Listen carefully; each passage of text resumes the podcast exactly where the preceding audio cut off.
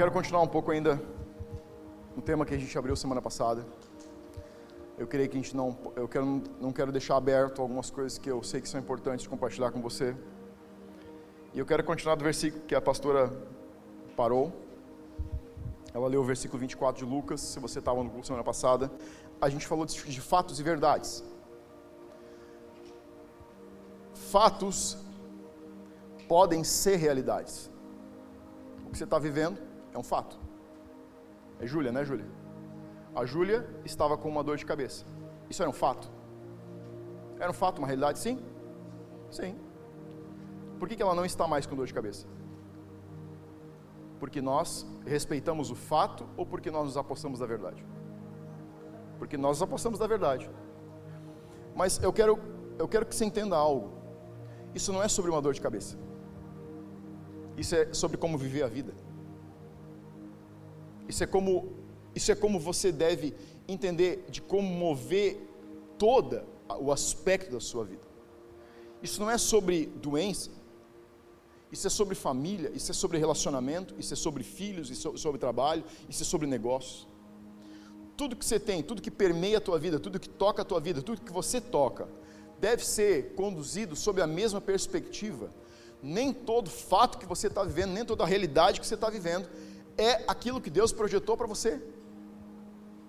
Você precisa entender, nós precisamos entender quais são as verdades que Deus diz, olhar as realidades que estamos vivendo jogar elas contra as verdades e toda a realidade, todo fato, toda a atualidade discrepante da verdade de Deus precisa ser transformada. E você tem que continuar batendo nela até ela se sujeitar à verdade. E o que a gente viu hoje é um testemunho para você entender que nem sempre ela vai se sujeitar imediatamente. Às vezes você vai ter que insistir. Às vezes você tem uma dor meio surda, teimosa, burra. É, fica teimando. Você tem que continuar dizendo para ela e continuar confiante de que aquilo que Deus já fez, já falou com você, os testemunhos que você tem, o que você já viu acontecer é uma palavra profética a respeito do que vai acontecer agora. Ponto. E você fica nesse lugar, porque é esse lugar que Deus te mandou ficar e você não vai abrir mão dele. Ponto. Mas eu quero te dar alguns passos práticos de como você pode jogar isso na sua vida. Então, quando a gente olha para as palavras de Jesus, você vai algumas vezes encontrar Jesus usando algumas palavras que eu diria que são, parecem palavras duras. A Lid brinca comigo que a minha lente de ler a Bíblia é um pouco dura, é um pouco. E realmente é. Mas eu estou para te dizer hoje que não são palavras duras, eu quero te dar uma perspectiva diferente. Olha o que diz Lucas, capítulo 24, versículo 25. É a continuação do versículo que a Lid leu é a continuação da palavra que nós começamos a semana passada. Então, Lucas 24, 25 diz assim: Então lhes disse Jesus: Honestos e tardos de coração para crer em tudo que os profetas disseram. Então ele está chamando eles de mentalmente tolos. O, a versão original leva aqui para idiotas. Então Jesus está olhando para dois, não são dos discípulos diretos, mas estão entre os se, se sabe que ou eles estavam entre os 70 ou entre os 120. E ele está encontrando eles no terceiro dia, eles estão no caminho de Emaús, eles saíram de Jerusalém, e estão meio que assim, decidiram dar uma debandada de Jerusalém, eles estão meio apavorados com tudo que está acontecendo, estão indo embora, e Jesus chama eles de tolos. Cara, se tá, um tolo faz o quê? Tolice. E ele está dizendo para eles: vocês são tolos, vocês estão fazendo uma idiotice, vocês são lentos para crer, vocês são atrasados, vocês estão chegando demorado demais. Fala para mim, esse é o Jesus que te pregaram? Vamos lá, você está na tua vida, dizendo, Jesus, eu estou com uns problemas aqui. Aí Jesus pela primeira vez aparece na tua frente. Aí você espera que ele vai dizer, vem cá, deita no meu peito e chora. E ele olha para você e diz assim, você é tolo, você é nécio. Você vai dizer assim: Isso não pode ser Jesus. Mas eu quero te mostrar que, na verdade, Jesus não estava usando palavras duras. Elas parecem duras, mas existe uma diferença entre palavras duras e palavras incisivas, cortantes. Eu quero fazer você entender que Jesus nunca usou palavras duras, ele usou palavras incisivas, cortantes. E nós muitas vezes lemos aquilo que Jesus fala nas Escrituras, ou como ele nos confronta, ou quando a gente escuta uma pregação um pouquinho forte demais, e a gente diz assim: nossa, a palavra hoje do pastor está meio dura. Ela normalmente não é dura, ela normalmente é incisiva, ela é cortante. Mas ela tem um propósito em ser assim. Palavras duras são lançadas com a intenção de causar dor. Quando alguém usa uma palavra dura com você, ele usou a palavra com a intenção de te ferir. Palavras incisivas não têm a intenção de ferir, embora possam te ferir. Palavras incisivas e cortantes têm a intenção de te libertar, têm a intenção de produzir liberdade, de revelar o amor de Deus, de colocar você em uma realidade da qual você está desconhecedor. A diferença entre a palavra dura e uma palavra cortante incisiva é que a palavra dura tem uma única intenção: machucar, ferir. A palavra incisiva tem a intenção de nos acordar, nos tirar da realidade, nos colocar em outra realidade e mesmo assim, às vezes, nos machuca. Comparação mais simples que eu tenho para te dar Imagina que alguém está te ensinando a andar de bicicleta. Você está aprendendo a andar de bicicleta. E se você aprendeu como a maioria das pessoas aprendeu, normal, alguém começou correndo do teu lado. Assim que eu ensinei meus filhos a andar de bicicleta. E os dois aprenderam da mesma maneira. Enquanto eu corria do lado, de vez em quando eu tirava a mão. Nesse processo de tirar a mão, eles caíam e se machucavam a minha intenção não era de machucá-los, era de fazer eles começarem a lidar com o equilíbrio. É diferente de alguém correndo do teu lado que te empurra com a intenção de que você caia e se fira. Essa é a diferença entre a dureza e a palavra incisiva. Agora, olha o que diz Hebreus capítulo 4 e versículo 12.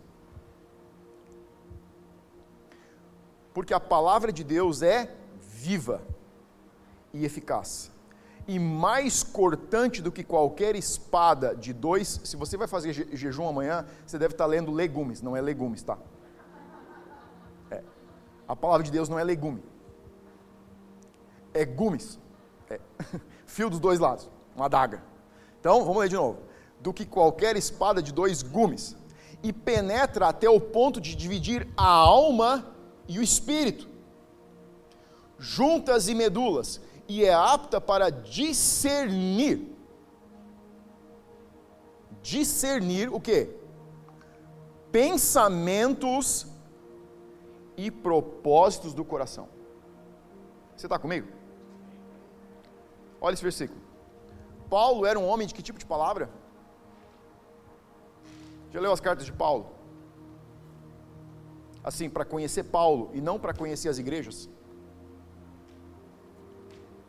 Paulo não era o tipo de cara que você diz assim: nossa, como ele amava as igrejas. Paulo não escrevia para os discípulos tipo assim: ó oh, meu discípulo amado. Ele começava assim: ó oh, meu amado filho Timóteo. E aí o Paulo orava. Chamava de homem para baixo. Tipo, cria vergonha na cara, faz o que eu te mandei fazer, vê se você sustenta aquilo que a gente orou por você com imposição de mãos, vê se tenha coragem na cara e mantém aquilo que a tua avó sustentava. Era assim. Será que você esqueceu da tua avó? Quando você diz para um homem assim, ei, será que você pode ser mais homem que a tua avó? Ele não vai tirar tipo assim, oh, que palavra que linda. Não, ele vai dizer assim, cara, você pode calar a boca. Era assim que Paulo falava. Falava assim. Então, Paulo era um apóstolo ele é um cara muito incisivo, muito cortante nas suas palavras. Agora, por que, que Paulo era cortante? Ele está explicando, nessa carta para Hebreus, ele está não justificando, mas ele está levando os hebreus a entenderem por que, que muitas vezes as suas palavras são incisivas. Ele está dizendo o seguinte: as palavras, quando elas têm o. quando elas vêm carregadas do espírito de revelação, elas vêm cortando e dividindo o espírito e as intenções da mente e do coração. quando Jesus está com esses dois discípulos, ele está dividindo alma e espírito. Quando ele encontra eles no caminho de Emaús, ele faz algumas perguntas e a Bíblia diz que ele começa a discorrer sobre as profecias a seu respeito. Ele diz: importava que o filho do homem acontecesse isso, isso, isso, para que ele entrasse na sua glória. Jesus usava palavras incisivas, porque ele falava por revelação através do Espírito Santo. Quando você estiver ouvindo uma palavra ministrada por revelação, normalmente ela vai ser cortante. Ela vai machucar você em alguma medida. As melhores palavras que eu já ouvi, que mais me tiraram de uma realidade de serviço e me levaram para uma realidade de identidade, foram as que mais me feriram. Estou sendo vulnerável com você aqui. As palavras que me tiraram debaixo de obrigação e me colocaram sob gratidão foram as que mais me feriram. Porque só a palavra que vem sob revelação tem o poder de tirar você da obrigação. Porque ela vem da identidade, de uma construção de um lugar secreto em Deus que pode de colocar no lugar onde divide as tuas intenções do que o Espírito está falando. Esses dois homens que Jesus encontrou no caminho de Emaús, eles estão cientes, mas estão, não estão conscientes das verdades da palavra. Existe uma grande diferença entre estar ciente e consciente da palavra. Muitos cristãos estão cientes das verdades bíblicas, mas não estão conscientes das verdades bíblicas. Sabe o que é estar ciente? Saber que a Bíblia é a palavra revelada. Saber que Deus existe. Saber que Jesus vai voltar. Saber que a próxima volta de Cristo é para juízo. Saber que eu preciso ter uma vida relacional com Deus Saber de tudo isso é estar ciente. Saber que Jesus disse: quando você fechar a tua porta, você vai para o teu lugar secreto, que não é sobre si, mas sobre quando, ou seja, é algo que deve acontecer na vida sempre. Ele está ciente sobre vida devocional, que a vida, a devoção deve fazer parte dos seus dias. Ele está ciente de que oração é algo que acompanha a vida relacional com Deus, mas ele não está consciente porque ele não vive a ciência. Você sabe qual a diferença entre ciência e consciência? Ciência é saber algo, conhecimento. Consciência é a revelação do Logos da ciência. Você pode estar ciente da Bíblia de capa a capa, se você não tiver consciência de um versículo, você não tem nada. Você acha que esses dois discípulos não estavam cientes do que ia acontecer com Jesus? Quando Jesus partiu o pão, o que, que a, a, pastora leu? Lembraram de tudo que Jesus tinha dito. Como que eles lembraram? Algo que eles não sabiam? Não, eles lembraram do que eles estavam cientes, mas não estavam conscientes. Por que não estavam conscientes? Porque eles estavam agindo fora do impulso do Espírito, estavam agindo pelo impulso da alma. Quando Jesus usou essas duas palavras, chamou eles de tolos e nécios, ele começou a dividir a resposta da alma da resposta do espírito. Ciência é estar informado, consciência envolve percepção e entendimento, decisão além dos fatos. Se você quer viver uma vida além dos fatos e dentro das verdades, você vai precisar estar consciente. Como que você fica consciente? a partir de uma maturidade em Deus. E maturidade é o segundo estágio. O primeiro estágio é identidade. Você não pode ter maturidade em Deus sem primeiro ter, fala comigo, identidade. Tempo de igreja não te dá identidade número de pregações que você ouviu não te dá identidade. O lar que você nasceu não te dá identidade. O tempo que você serviu em igreja não te dá identidade. Lugar secreto te dá a revelação da tua identidade. A menos que você tenha passado horas, dias, semanas e meses no secreto, você não sabe o que é a tua identidade em Deus.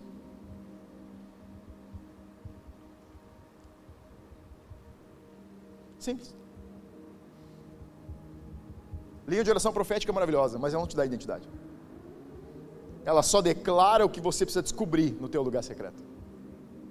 Você recebe a verdade, mas você tem que estar consciente da verdade. E a consciência da verdade você recebe no teu relacionamento pessoal com Deus.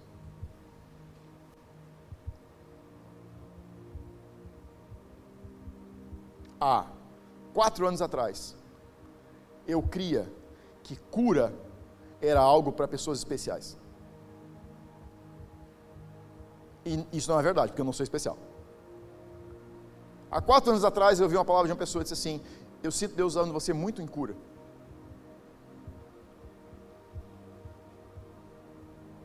Sabe quando que eu comecei a ser usado? Deus começou a fluir através do dom de cura em mim, na minha vida? A partir do lugar secreto, não a partir da palavra profética a palavra profética só me fez começar a fazer um buraco no lugar secreto, até que eu visse acontecer fora do secreto a palavra profética que eu tinha recebido fora dele. A consciência do que Deus falou sobre você, a consciência do que Deus diz, a verdade que Ele diz sobre a tua vida, sobre a tua família, sobre os teus filhos, sobre o teu futuro, sobre quem você é, sobre quem Ele diz que você é, antes da fundação do mundo, só pode ser absorvida no lugar secreto.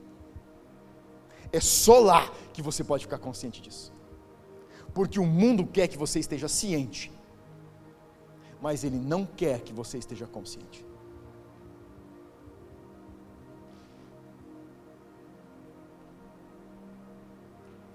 Primeiro ponto então é: quando sua mente e emoções negarem uma verdade, escolha com o seu espírito. Quando sua mente e as suas emoções negarem uma verdade, escolha com o seu espírito. Você precisa, eu preciso aprender a escolher, tomar decisões, mover a minha vida por decisões a partir do meu espírito e não dos fatos ou das emoções. porque a ciência dos fatos vai afastar você daquilo que Deus fala. Olha o que diz Gálatas 5,16. Digo, porém, andai no espírito e jamais satisfareis a concupiscência ou os desejos da carne. Porque a carne milita contra o espírito e o espírito contra a carne, porque são opostos entre si, para que não façais o que porventura seja o vosso querer. Mas se sois guiados pelo espírito, não estáis sob a lei. Olha só. O teu espírito e a tua alma estão dentro de você mas eles estão em posições opostas. Sabe aquele anjinho e o diabinho? Fica com essa figura se você quiser me entender. O espírito está em posição oposta à tua alma. Se a tua alma está. Te... Você pode ter a mesma informação, mas tem que ler ela invertida.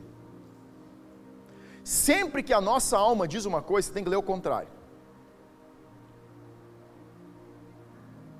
A frase que eu escuto muito é assim: ai, pastor, mas eu não estou sentindo aqui dentro. Filho, se não está sentindo aqui dentro, faz o contrário. Se você não está sentindo, faz. Se você está sentindo, não faz. A alma não é o diabinho do lado de fora, é o diabinho lá de dentro. É, o diabinho não está lá de fora no teu ombro. É a carne, ela está aqui dentro. E quando ela está falando, ela está falando o contrário do que o Espírito de Deus está falando com o teu espírito. O que você deseja fazer é contrário ao que o teu espírito ouve de Deus que você precisa fazer.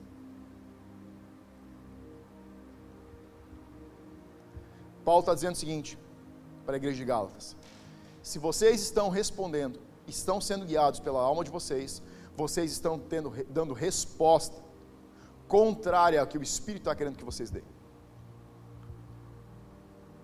E isso não é uma característica de pessoas que não são apaixonadas por Jesus. Isso acontece com pessoas que são apaixonadas por Jesus. Isso acontece com você, isso acontece comigo. Não dá para você vencer a tua carne. Você não consegue derrotar ela. Eu não consigo derrotar a minha.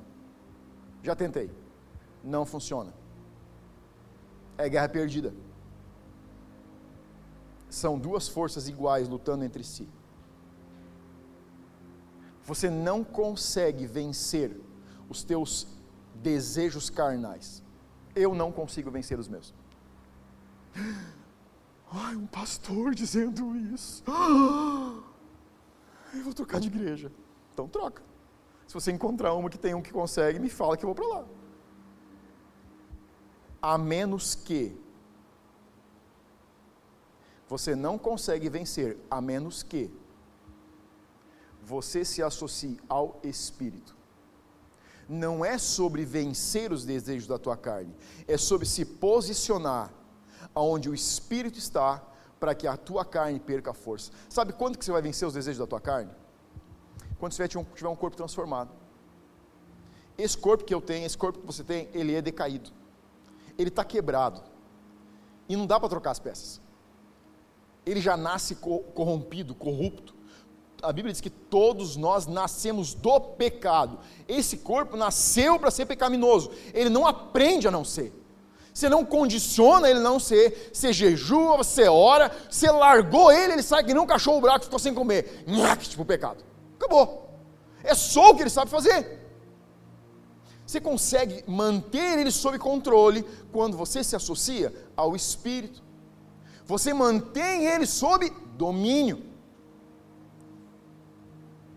Não fica sofrendo para, não, mas eu vou derrotar. Não, você não vai derrotar, filho. Você precisa manter ele sob domínio. Quando? Todo dia.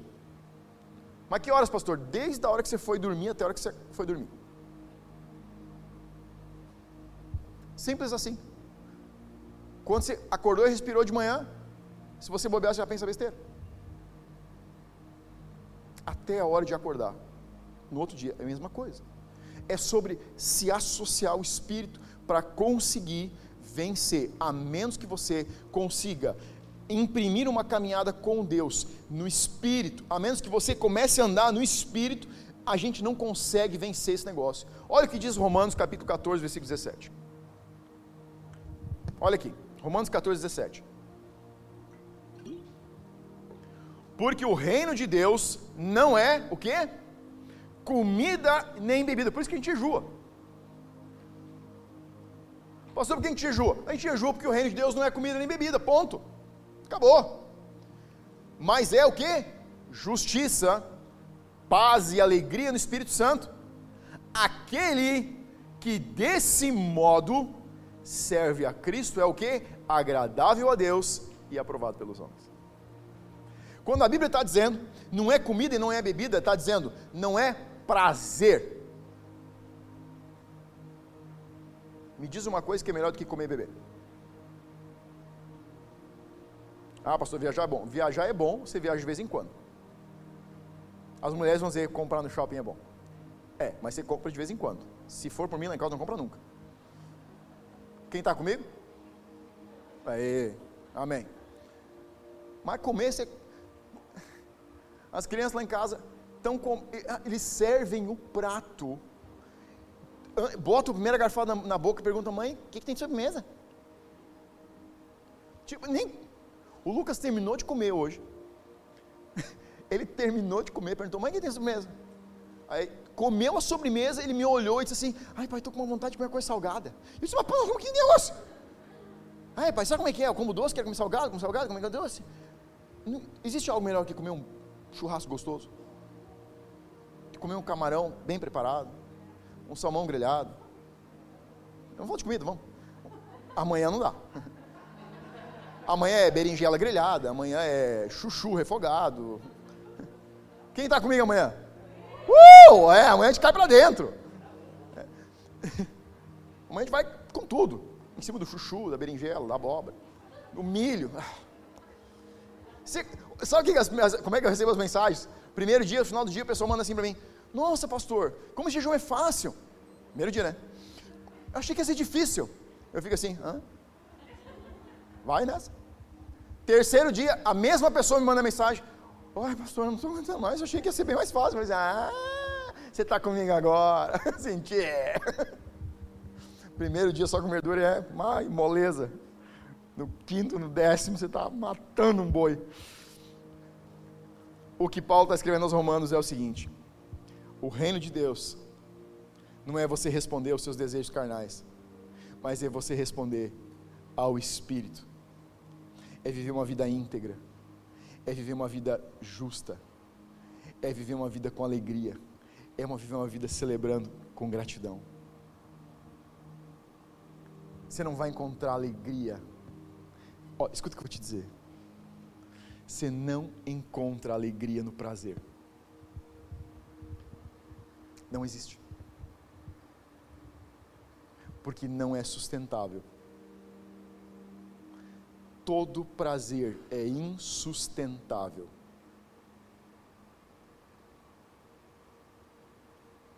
Sabe quem te conta essa história? O filho pródigo. O filho pródigo pegou tudo que ele tinha e ele imprimiu uma caminhada pelo prazer. Lê a história, você vai, vai ver muito bem isso. Ele disse: Vou gastar no que me dá prazer e ele gastou, ele acabou com a vida no prazer. E aí ele imprime uma caminhada de volta no desprazer para buscar alegria, retidão e integridade. Sabe o que eu estou querendo te dizer? Fazer o que Deus quer vai ser contrário ao conforto, ao prazer. Cumprir com o que Deus tem para você, não vai estar no mesmo lugar do prazer, mas isso vai te levar a viver a verdadeira alegria, a verdadeira gratidão, a verdadeira justiça, ao que são os valores que Deus tem para você de verdade. Porque isso que você se iludiu não é sustentável. O filho pródigo fez o caminho de volta.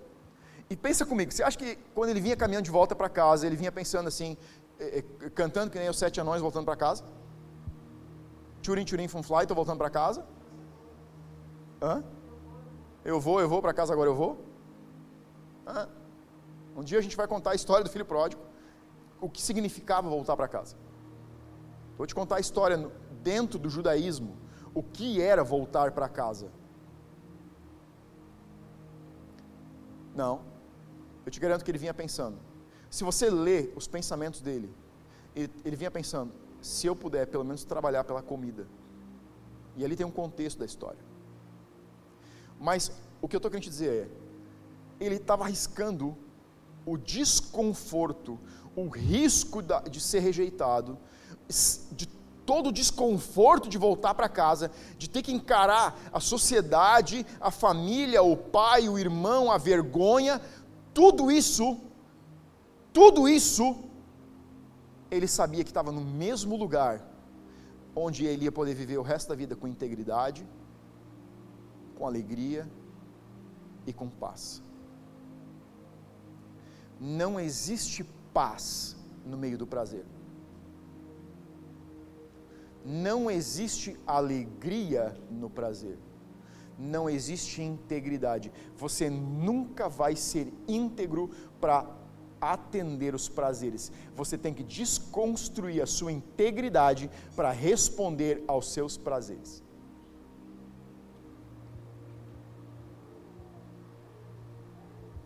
Vai por mim, sei o que eu estou te dizendo. Para responder prazer, você tem que desconstruir a sua integridade de quem você é. Para responder prazer, você tem que destruir a alegria. Para responder prazer, você tem que destruir a paz total. Segundo ponto é: estamos em guerra. A carne milita contra o espírito, o espírito contra a carne, porque eles são opostos entre si. As maiores vitórias que você vai ter não estão no mesmo lugar onde a sua vontade está. Que eu estou tentando te dizer não é só que fazer a vontade de Deus é ruim ou te dá desprazer. O que eu estou querendo te dizer é que fazer a vontade de Deus vai colocar você sempre em uma situação onde você vai ter que lidar com insegurança, com um nível de desconforto e com um nível de medo.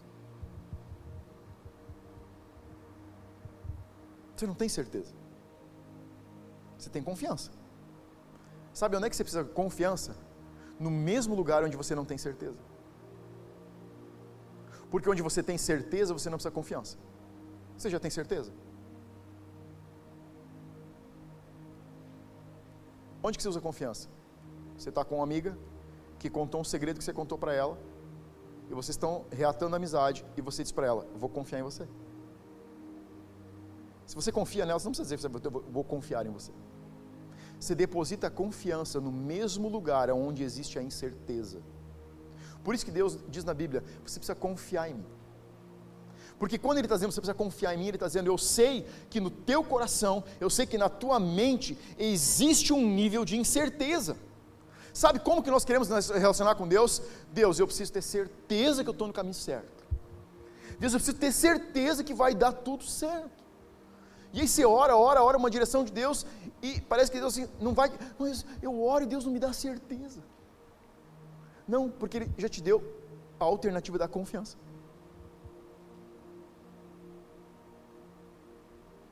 A confiança está no mesmo lugar onde existe a incerteza porque você tem algo que conecta as duas, que é a fé.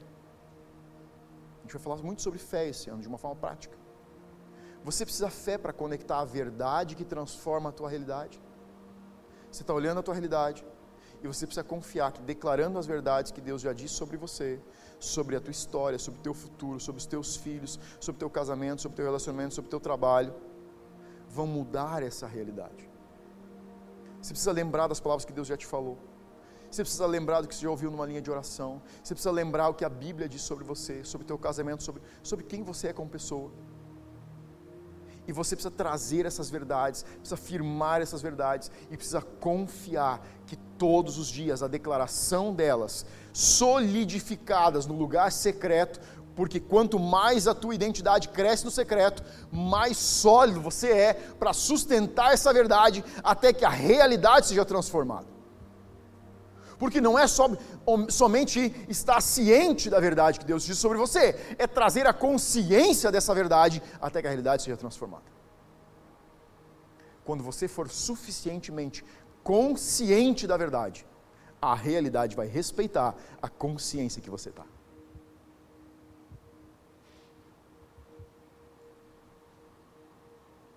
Sempre siga seu espírito situações vão te dizer duas, duas coisas. Tudo está dando errado, você não vai conseguir. Ou tudo está dando certo, essa é uma grande oportunidade. Nem a negação é uma voz para você seguir, e nem as oportunidades são uma voz para você seguir. A negação não é a voz de Deus. Oportunidades não são a voz de Deus a voz de Deus vem pelo teu espírito. E você precisa afinar como você ouve o espírito para saber o que Deus está dizendo. Nunca siga uma negação. Primeiro ponto. Problemas sempre vão acontecer. Você vai errar, isso é um fato. Pessoas vão errar com você. Quem tem, tenta mais sempre erra mais. Segundo ponto. Não siga as suas emoções. Esses dois discípulos que estão no caminho de Emaús estão seguindo as suas emoções. Que, que a emoção dele está dizendo? Deu tudo errado. Jesus é uma fraude. Ele parecia ser. Esse líder que o pastor indicou para cuidar de mim, nossa, parecia ser uma pessoa tão boa. É uma fraude. Nossa, esse pastor parecia ser tão legal uns dois meses atrás, mas eu estou achando que ele é uma fraude. Nossa, essa igreja era tão diferente quando eu cheguei, parece uma fraude. Você está ouvindo o quê? As suas emoções. Você está decepcionado com alguma coisa? Alguma coisa te machucou? Alguma coisa te feriu? Uma palavra cortou um pouco demais na tua emoção e no teu espírito? Perdão. Essa é a minha parte que me cabe. Mas alguma coisa no meio do caminho que nos decepciona muda como nos relacionamos. Escuta o que eu vou te dizer. Nunca tome uma decisão baseado nas tuas emoções. Vírgula. Vai dar errado sempre. Me diga uma vez. Se tiver alguém no salão hoje que tomou uma decisão baseado num momento emotivo e, e deu certo, levanta a tua mão.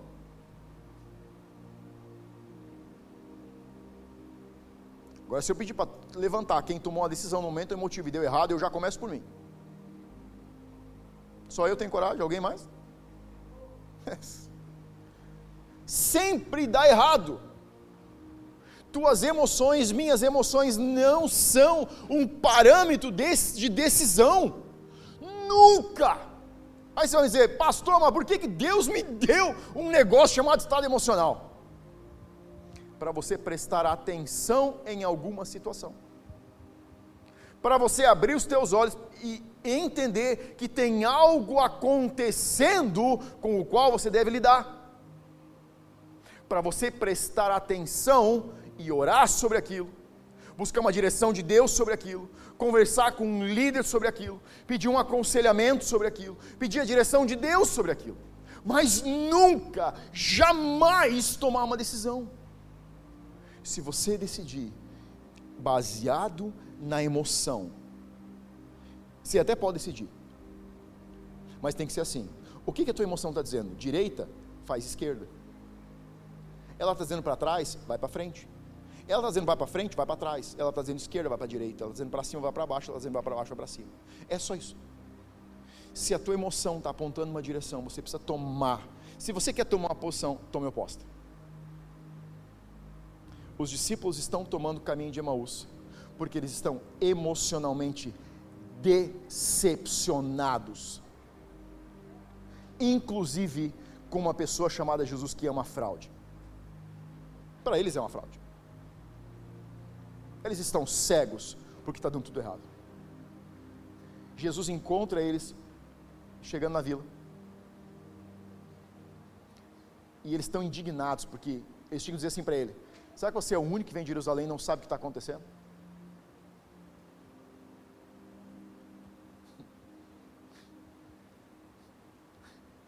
Quando você, quando você toma uma decisão baseada na emoção, é sempre isso que a gente diz, sabe? Será que você não sabe o que aconteceu? Você não viu o que aconteceu?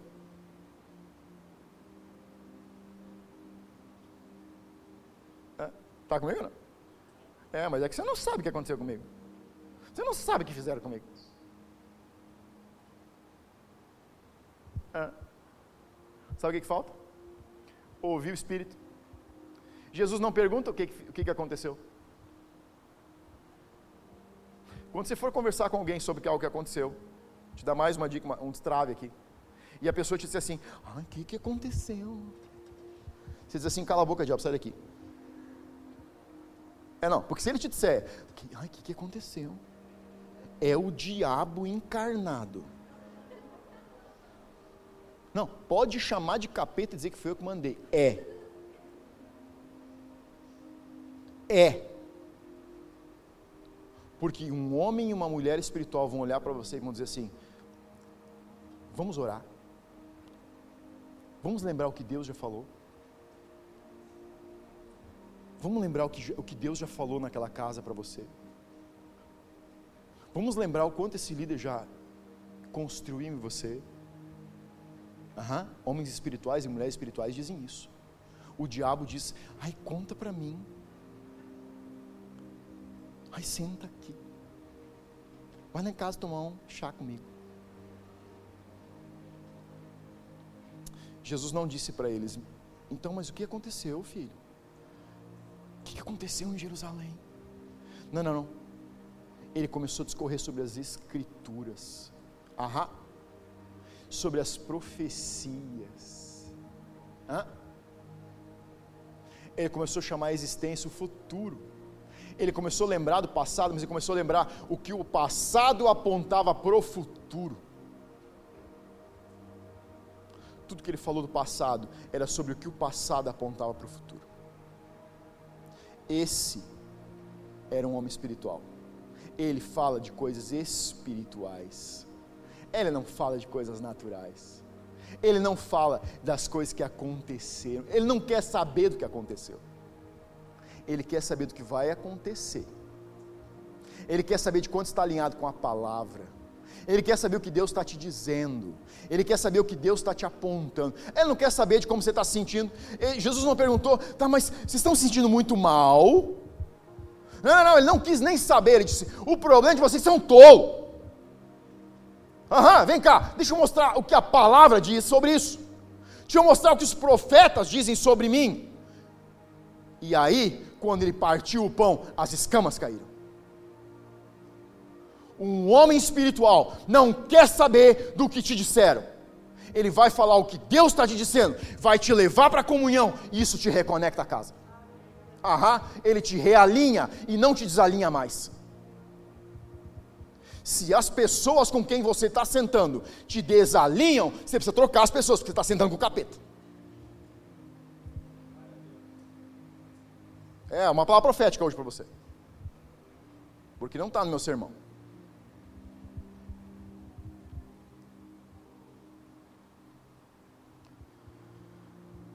Não se mova por oportunidades. Oportunidades são desvios. Oportunidades vêm e vão. Depois de você dizer sim a uma oportunidade, seu chamado não faz nenhum sentido. Sabe que sentido o chamado para ser discípulo de Jesus fazia na beira do caminho de Maús? Nenhum. E sabe quem está no caminho de Amus, o que tem para dizer para quem está querendo ir para Jerusalém? Fica com a gente aqui. É o que eles dizem para Jesus: não, não, não, não, não, não, fica com a gente. Vamos ficar aqui junto. Fica aqui comigo. Já está tarde, está escuro. Não, não, não, não, não, fica aqui.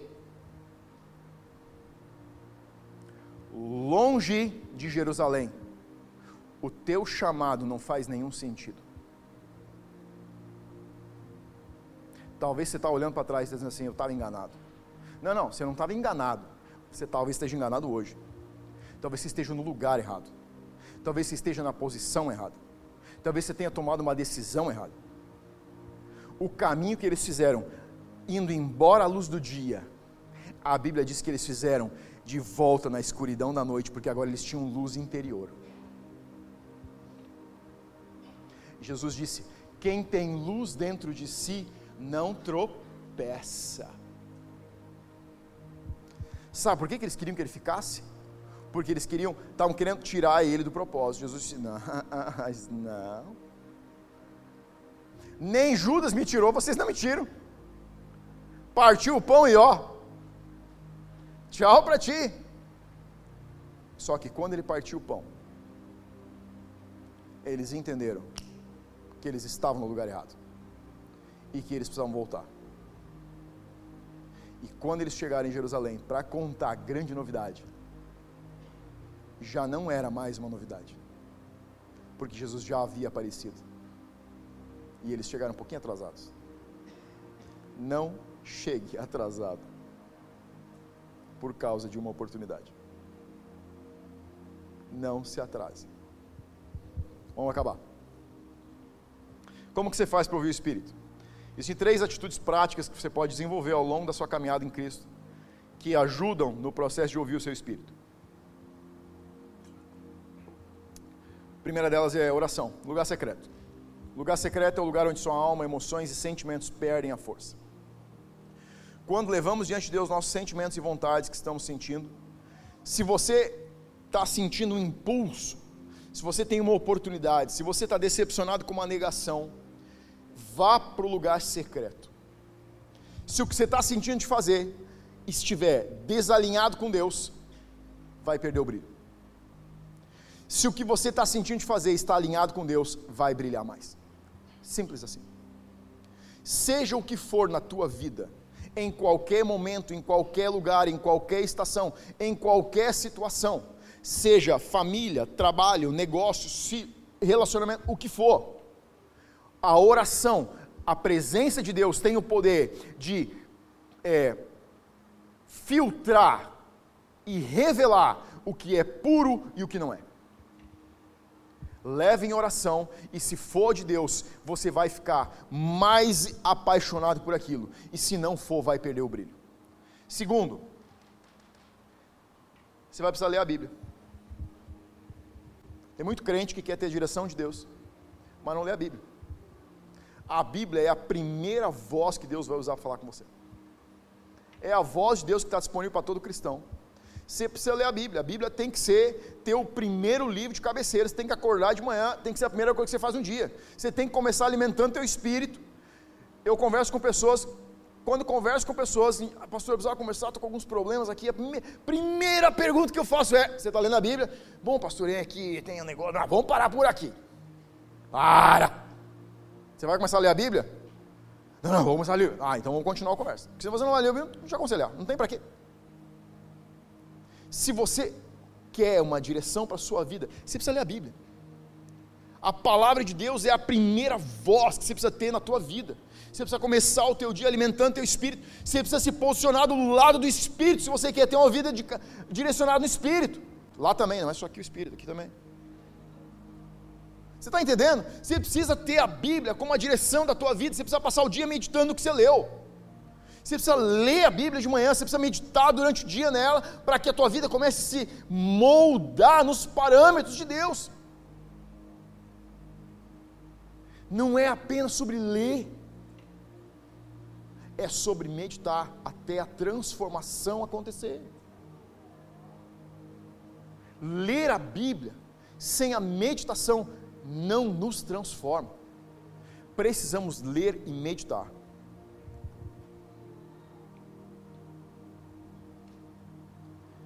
E terceiro, jejum. Eu sei que você está ansioso para amanhã. Você sabe que tem dois times para entrar em jejum, né?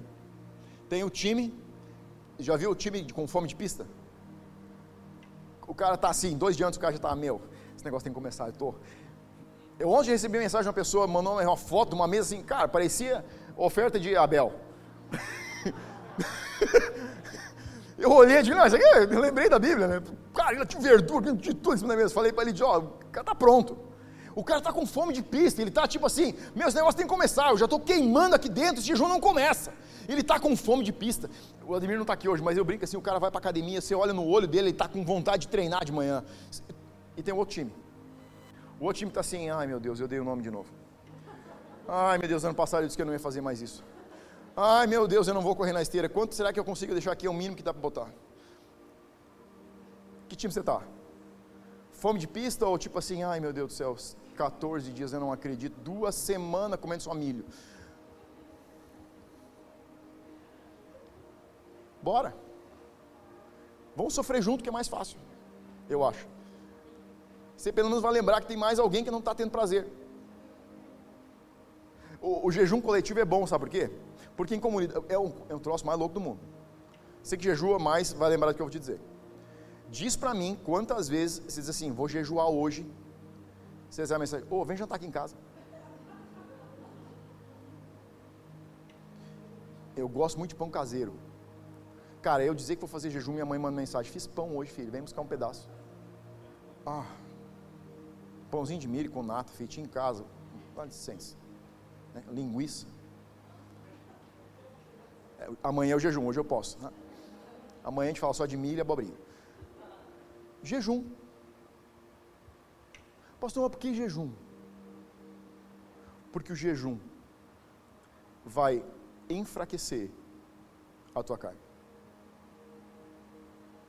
No começo, ela vai ficar que nem um cachorro bravo. Você vai ficar pior. Se você tem problema com ira, você vai querer morder alguém. É, tudo que você tem de pior vem para fora. Mas não é que você ficou pior, é que você está vendo o pior. É só isso. Eu vi um pastor, ele dá um testemunho no livro, o meio demais. Eu conto o testemunho do pastor é, é, Dave Robertson. Ele diz que o, o jejum ele ser mais ou menos assim: você está viajando, você para na beira de uma estrada para dormir à noite, antes de você entrar no quarto do hotel, falta luz. Tá tudo escuro, você entra, não tem luz nenhuma, acabou a bateria do teu celular, você entra, deita na cama, pô, dirigindo 10 horas, deita na cama, dorme. De manhã, quando você acorda, aquela cama tem barata, cocô de rato, sujeira no quarto, aquela é uma podridão. Diz ele, aquele quarto já estava assim quando você foi dormir. Ele não ficou sujo durante a noite. Ele disse: o jejum é exatamente isso. Você começa a ver o que já está lá dentro. Não é que o jejum. Tem pessoas que dizem assim: não, pastor, eu não jejuo, porque quando eu jejuo fica insuportável. Nem eu me aguento.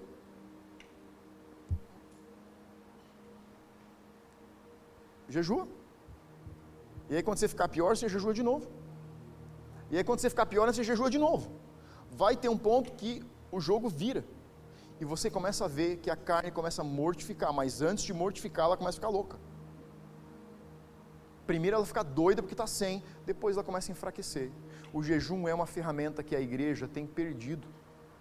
E nós entendemos como família que temos que restaurar esse negócio. É. Você tem um plano de saúde, você aconselha com o teu médico, pergunta, doutor, como que eu faço, como que eu fazer, mas minha família é muito grande, então tá uma pressão danada lá, o pastor é meio doido, está falando de jejum de 14 dias só comendo milho, eu preciso fazer alguma coisa, senão eles vão me enforcar. Mas entra junto de alguma maneira. É uma, Deus está nos chamando. E, gente, um ciclo virou na casa. Nós trocamos, uma, nós trocamos estação e nós estamos preparando nosso espírito para a estação que entramos.